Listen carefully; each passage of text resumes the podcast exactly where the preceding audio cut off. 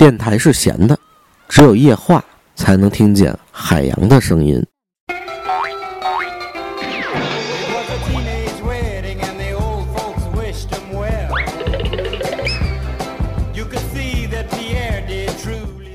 三天为请，两天为将，一天为低了。北京人懂内涵，待客之道。这就是我，哎呦喂！欢迎来到北京夜话。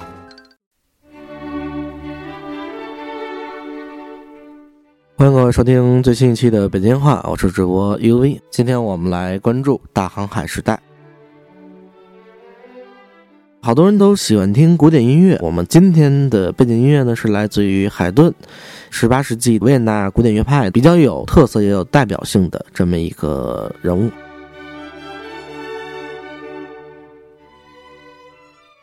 今天的主线呢，可能会更往前追溯到十五世纪早期的文艺复兴，但是我们今天聊到所有内容都是跟大海相关的。我们为了扣题啊，海顿他至少有一海字在我们来看，那么好吧，我们所以今天用的背景音乐呢，会晚一点嘛，会晚一点嘛，其实是维也纳乐派的风格，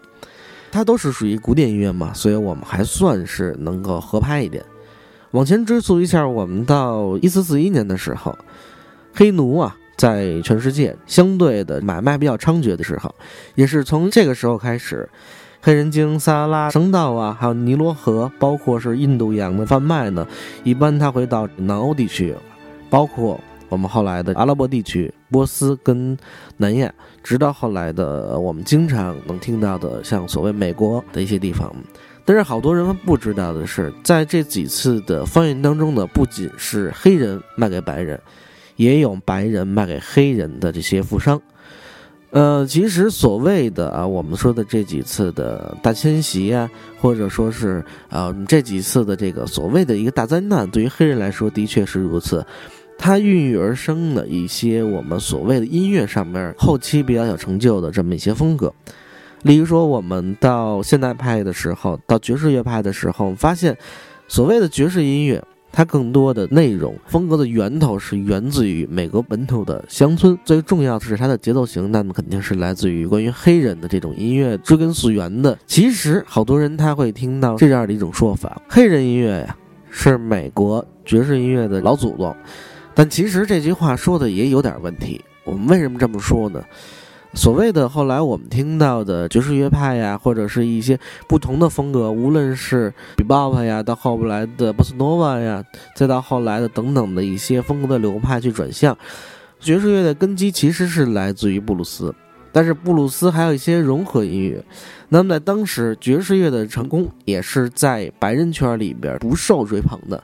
当时的白人还是听所谓的欧洲的古典音乐，就是我们现在听到的海顿他们的音乐，包括说十五世纪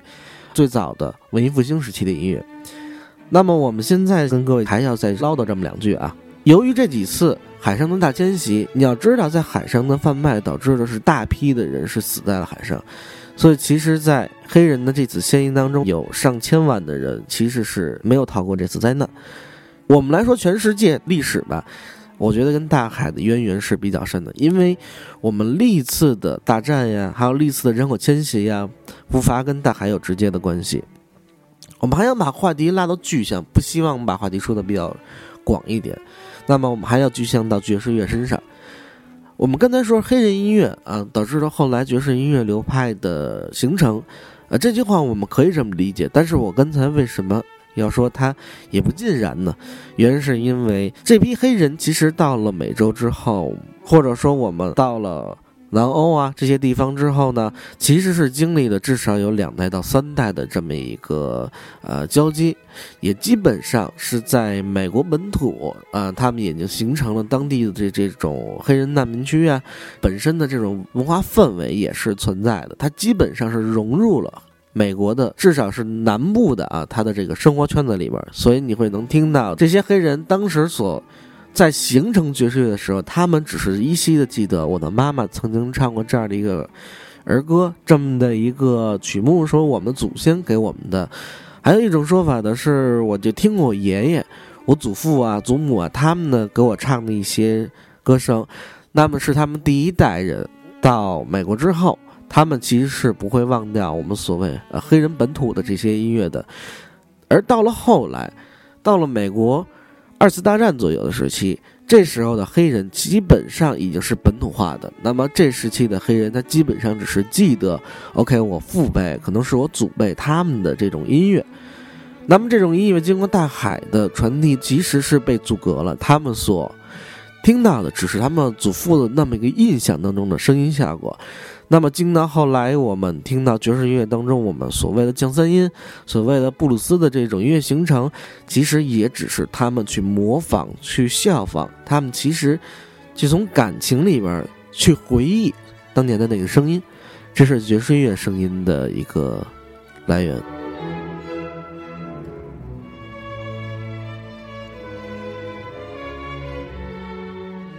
关于爵士音乐，爵士乐是离我们相对比较近的一个音乐，形成年代不超过一百年的历史。那么我们可以说的稍微再远一点，我们跳过海顿、维也纳乐派时期，其实我们可以说是每个时期都是在某一地的这几个音乐家形成的风格。所谓的维也纳时期，还是我们的巴洛克时期，还是啊再早一点的文艺复兴时期，其实就是那么几个人，你能。数着指头就能数的，因为这么几个人影响了一个时代，就跟我们现在所说的，因为有郭德纲，所以感觉相声又复活了，就是这个意思。因为有了当年的这些音乐家，所以导致的那个时期的整个维也纳都沸腾了，那时期的所谓的欧洲全部都已经沸腾了，就是很奇怪的一个现象。所有的人他们都是在那个时代出现，在那个时代终结，之后再也没有，之前也没有。但是我们如果追根溯源的说，每个音乐家，你认为他是很好的音乐，但是在他来说，他也是在效仿前辈。你去追溯他的老师或他所效仿的那些音乐，发现深入之后，他的前辈其实才是最牛的。我们最往前追溯的话，至少是欧洲的文化，我们可以追溯到文艺复兴。但其实再往前，你还可以追溯到罗马时期，你还可以追溯到再往前的时期，你会发现真正好的。所谓的艺术，它应该是一个最老的东西。对于很多的艺术家来说，很多的音乐家来说，好的音乐不是现在越来越好，而是越来越弱。我们认为最好的东西是在老祖宗的时候他们留下来的，就跟如今呢我们中国的本土音乐一样，或者我们本土文化一样，我们都在因为曾经是有过一段辉煌，所以现在我们可以。拍着胸脯说我们是龙皇子孙嘛，那么我们也可以说我们有道家的一些学术论点，我们可以有很多的诗词歌赋，但其实是现代人已经几乎脱离了生活大氛围。那么，对于古代的这些文明，在欧洲来说，其实也一样。你要知道，我们所说的所谓的文化交流，跟所谓文化形成，一定跟大海有直接的渊源。它是一个地域跟一个地域。碰撞所形成的一种文化冲击，那么这种文化冲击在古代大陆文化导致的这种文化冲击其实不大，更多的时候正是因为海上贸易、海上的交际、海上的战争。我们虽然可以说海上战争是我们不愿意看到的，但无论是黑奴的形成，还是我们所谓的战争蔓延，导致的文化的冲击，其实是不带影响着整个世界的变迁。我们这期节目其实是为了很多看不见，也是没有机会感受大海的人所去聊的这么一期节目，希望能让大家看见大海的感觉。但是说实话，作为一个音乐人而已，并不能很好的表达出来如何让大家能够看到大海春暖花开。所以我们还是想是以音乐的方式，我们以内心当中去聆听，去吸收。我们去辨识这些关于音乐的美，关于音乐背后的这些故事，因为有他们大海的冲击，因为有他们地域的碰撞、时代的变迁，所以我们因为从文化上面，我们会对这些大海有更深的理解。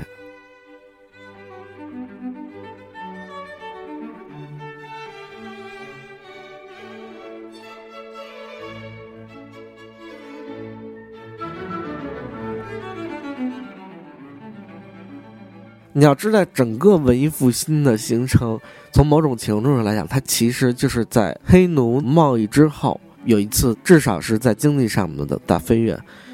因为是在经济上面的一次莫名其妙的超越的过程当中，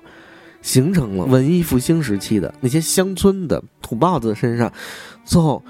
他们竟然成为了一个时代的标签。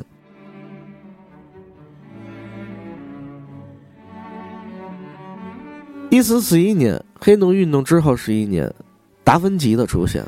导致了文艺复兴的大面积崛起。在我来看，他其实是一个科学家、发明家、一画家，而且有一种说法，我觉得是比较贴切的：达芬奇是人类历史上绝无仅有的全才。他最大的成就其实还是绘画，包括我们不能再熟悉的《蒙娜丽莎》《最后的晚宴》，还有《岩间圣母》。等等等等作品，很多人会发现达芬奇的天分从哪儿来？很多人会觉得他怎么能如此全才？甚至是网上会有一种说法，他是外星人，他就是一个外星人，他简直就是一个疯子。为什么要这么说？从他的科学成就，你看看他当时的一些手稿，你会能发现其中包括了一些飞行器呀。包括了一些很多的水下的东西，甚至是坦克等等的，他当年都有出行。在十五世纪一四四几年的时代，无法想象在没有任何科技发展时候，他已经有了这种观点。他在天文学等等，我们不再说再多的。但凡想到达芬奇，他的伟大一定是一个圣人的待遇，他也完全是已经被神化的人物。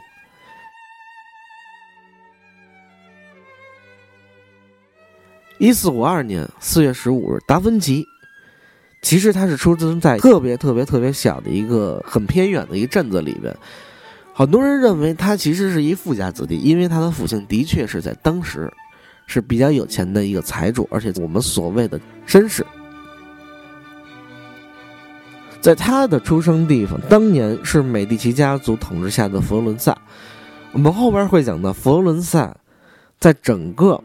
在整个艺术史上都是有不可磨灭的作用，在我认为，可能是因为有先有了美第奇家族存在，后来才有了艺术的延伸。因为实在是我们抛不开美第奇家族跟所有的艺术大师的这些所谓的渊源。我们把话题还得拉回来，不能说到太远，这样很抱歉。如果你看达芬奇的话，他的父亲其实是一个。在当地还是深知法职的这么一个公务员，家境十分富裕，而他的母亲其实是一个农民。我们可以这么理解，达芬奇其实是他父亲的一个私生子，所以你会发现他没有真正意义上的一个姓氏，他的名字的全称翻译过来的话，其实就是芬奇镇的某某人之子。就是这么一个孩子，你无法想象。他是怎么最后成为了一个神一样的存在？我认为，其实这都是上帝赐予人类的一些不可想象的事情，真的是这样。如果说的相对的再细一点，我可能会认为，他唯一的，也是他最重要的一次经历，还是在一四七二年的时候。那个时候，他找到了。维罗奇奥去学习绘画，去学习艺术，可能就是因为从此以后，他走上了这条无法再回头的道路。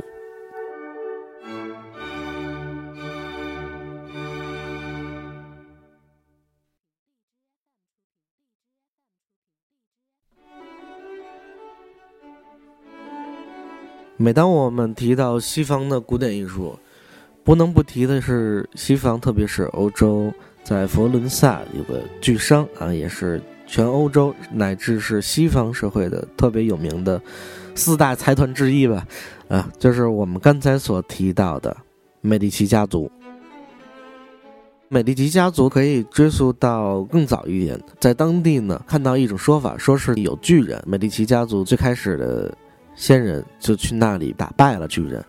帮助。啊，当地那么恢复了他们平常的生活。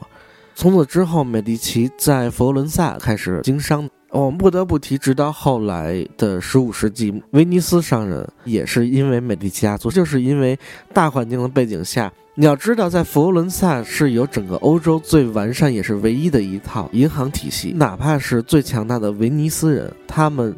专门的这么一个庞大的体系，他们也没有招架之力去守护住自己的银行资本的能力。那么当时威尼斯人跟佛罗萨人达成协议，可以让佛罗萨人去威尼斯做生意，这是史无前例的。威尼斯人只有到别人地界儿折腾的份儿，他从来没有过让谁到他们的地界儿去闹腾的事儿，这属于是一个突破，也是因此，佛罗萨人有了机会啊，开始了他所谓的一个大体的海上贸易，也是因为从这里开始，他们走上了一条真正大规模发展的道路，这一切都源自于大海。每当说到欧洲的时候，经常能提到地中海美丽的景象，或者无数个大艺术家。欧洲最繁华的地方，基本上我们可以说跟海上贸易有直接关系。哪怕是到后来的德国，出现了那么令人毛骨悚然的事情，那它的征服道路很大一部分上也是从大海开始的。我们把话还得要说回十四世纪，你要知道，在早一点的时候，其实是欧洲大陆一直横行的黑死病。每个家里人都会有人死掉，甚至是我们认为可能到一定时候，全世界人民都会灭绝。这是在当时可能，现在看来会是个笑话，在当时所有人都绝望了。正是因为到后来大规模的黑死病的崛起导致的人口的锐减，也因此到后来黑死病所谓的灭绝，导致其实在佛罗伦萨此次的劫难，人口的锐减，少部分活下来的人得到了更多的财富。拿着更多的财富，他们就有了做更多消费生意的机会。正好这个时期赶上了美第奇家族的辉煌。美第奇家族其实，在某种意义上来讲，它成就了欧洲艺术，或者说它成就了意大利艺术。呃，我们知道最有名的米开朗基罗，正是因为美第奇家族的资助，其实他就是一个美第奇家族的画师，而因为他在当时拥有了这么一个工作，完成了那么多。历史的机缘能留下、保存下那么多好的东西。说实话，对于绘画艺术而言，我认为最美丽的也是最光鲜亮丽的，应该是在湿壁画时期。但是不可否认的，到后期的大多数艺术，我们发现它的美其实都是可以让我们耐心去品味的。但是对于我来说，可能真的是在心里边最好的，还是要再往前追溯很久，但不在我们今天所讨论的话题当中。说到艺术这个问题，很多人他可能只会把它联想成为一种精神上面的体现呀，对于文化交流上面的贡献呀。我们看到的这些欧洲艺术、中国艺术的绘画呀、诗词啊，更大程度上其实是在政治体上面，还有在它的经济能力上面。我们把话题说的相对的大一点，因为对于中国人来说，我们喜欢说大话，那么不妨把话说的稍微远一点。在中国乃至世界、欧洲所有的战争当中，在我来看是有一种所谓的阴谋论。这种阴谋论的基础是源于当时每个国家的经济能力，因为经济的原因导致他们进行各种的瓜分、吞并、侵略，也是因为经济的原因，嗯，导致着各种的大融合。在我的逻辑当中，一直坚信这么一种说法：先有的经济，后来才有的战争。正是因为有了战争跟经济的变化，我们人跟人之间才有了新的融合跟碰撞，那么才出现了不同时期的艺术分类。但凡看看，无论是维也纳乐派、古典乐派、巴洛克时期，还是文艺复兴时期、现代乐派、浪漫主义、达达主义、洛克里里时期、拉格 time、bebop、印象派、大萧条时期。大乐队时期等等的，都是跟当时的环境前后使然。今天我们讲到了黑奴制，也讲到了艺术，至少是从文艺复兴开始吧。十四到十五世纪，前资本主义时代到来，文化、宗教、艺术等等层面大爆发。如果去追溯如何发生的这一切，我们可能还得把眼睛再往前放一放。十三世纪。大航海时代终于到来了，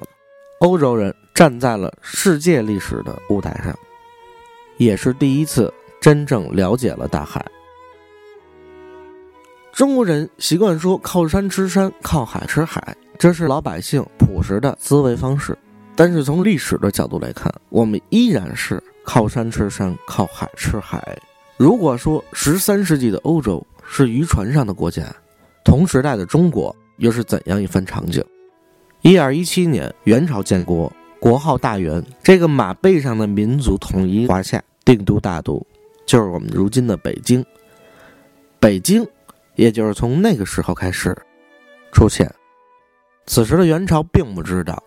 自己将被中原所同化。由于中国内陆纵深较大，我们一直是以农耕作为生活方式。也正是因为农工的出现，中国人也更愿意以乡县为单位定居生活。这片土壤养育了成千上万的中国人，而中国将进入闭关锁国的政治格局。我们由于关闭了几乎所有的对外港口，中国必将成为历史的尘埃。历史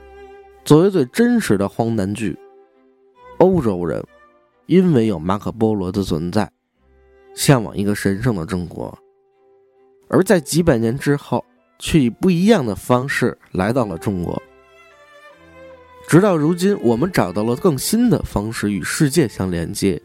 同时，再一次的站在了历史的制高点上，而海洋会以它不一样的方式帮助我们，成为下一个十三世纪的欧洲。如果你问我大海是什么样子，我会告诉你，古老的大海是一片灰白而忧郁的原野。布莱恩特。